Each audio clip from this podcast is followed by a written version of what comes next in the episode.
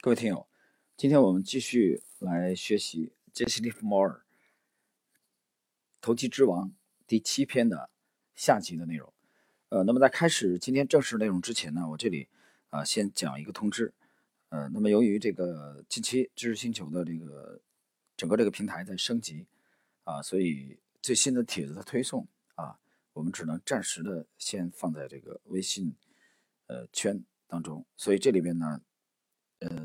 通知一下，近期加入知刚刚加入知识星球的几位星友，啊，请你们尽快的，呃，来主动的来添加我的微信，我的微信的号码是 h u a y a n g 六，这个六呢是阿拉伯数字的六，重复一遍，h u a y a n g 六。啊。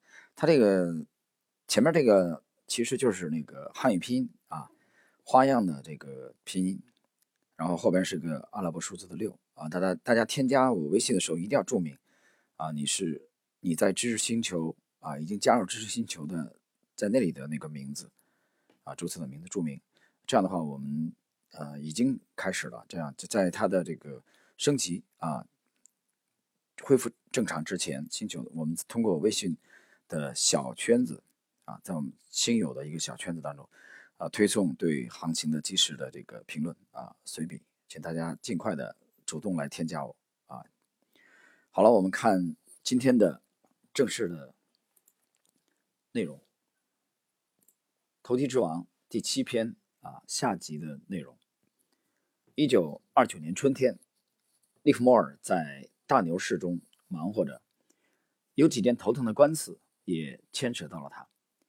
四月九日，四月四日，九十三个投资者因为一九二六年博卡拉腾土地的崩盘而遭受亏损，他们状告利弗莫尔、杜邦和他们的企业，要求赔偿一百四十五万美元。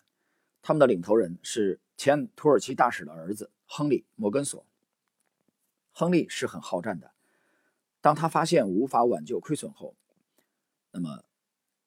这个这些投资者进行了诉讼，他们的诉讼文件啊，恐怕在当时是最长的。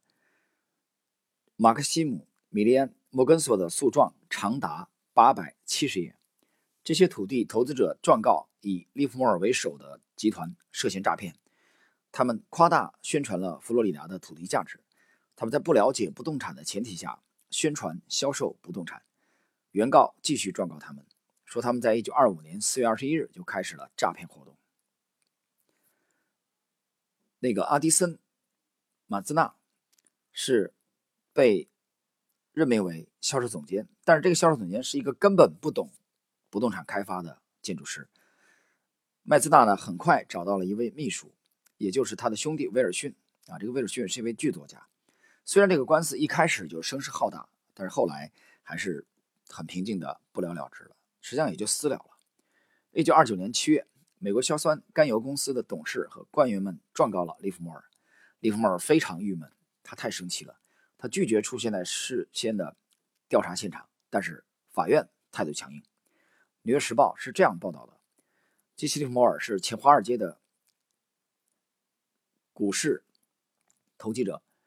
高等法院的法官斯沃尔什在审讯前状告他，罚款。五十二点五万美元，因为他违约了。听说利弗莫尔和一家公司签订了合同，他要帮助这家公司把股票卖给无辜的大众，但是他违约了。同样，这个官司又被私了了，又平静的结束了。当然了，还有其他的烦心事儿比如利弗莫尔要破财消灾，他有点舍不得。一九二五年到一九二六年，他被迫卖掉了在西七十六街的房子，现在他住在第五大街八百一十七号的公寓里。他的家人大部分时间是在不动产里度过的。他的办公室在赫克谢尔大厦，离他的公寓并不远。金融界则有流言说，杰西·利弗莫尔整合了许多资源，他可以操纵股价的上涨和下跌，就像丹德鲁大叔操纵股价上起下落一样。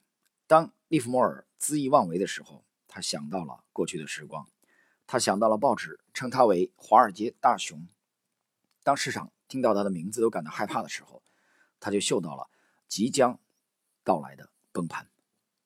一九二九年十月，吉米·沃克尔正在积极游说选民远离他的竞争对手拉瓜迪亚。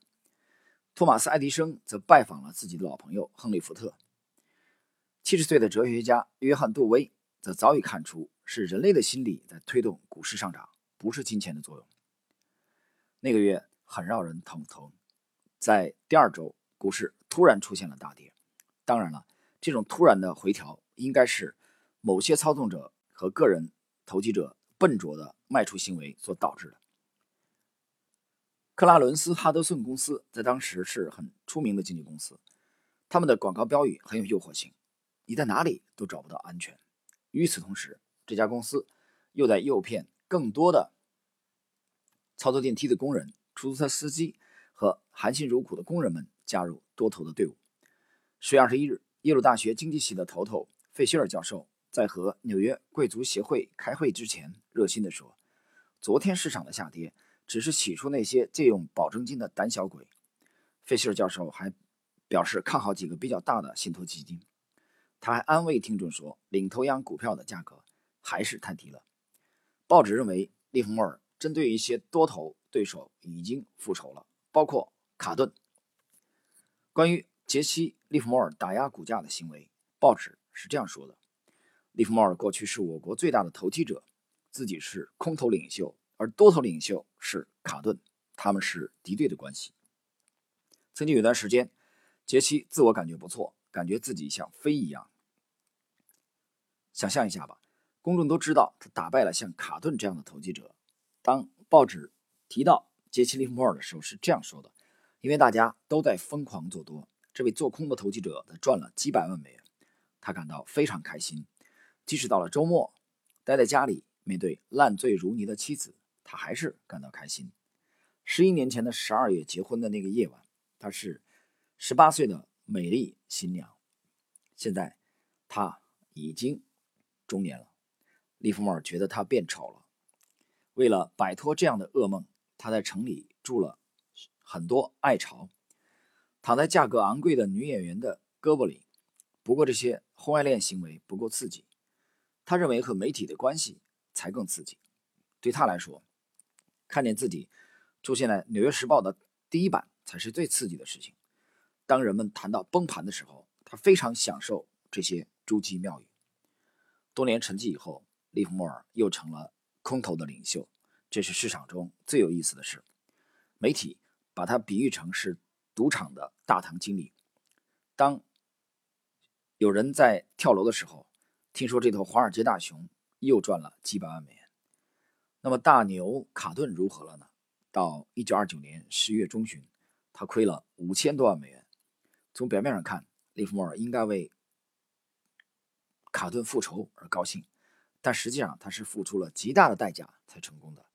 即使利弗尔通过做空赚了几百万美元，但是实际上他的多头仓位亏了六百万。更不可思议的是，他的盈利和亏损几乎是相互抵消了。他的佣金收入特别多。他可以依靠佣金过上好日子。另外，他的天才名声又恢复了。到了十一月十三日，股市三百亿美元的市值被蒸发了，无数的银行、信托公司、担保公司、经纪公司，成千上万上当受骗的人都破产了。这次崩跌只是序幕，还有更惨的萧条在后面呢。与此同时，当他通过报纸看到对手的妻子在芝加哥被绑架的时候，利弗莫尔感到。很幽默。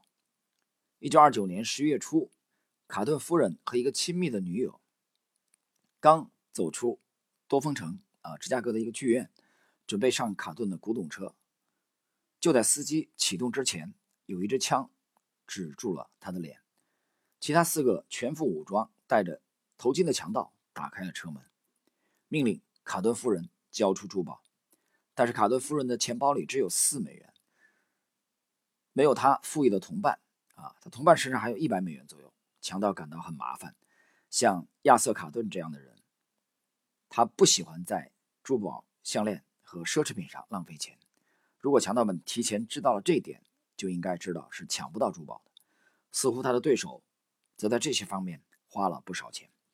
到五十三岁生日的时候，杰西·利弗莫尔无奈地看着自己的家庭和国家的财务状况。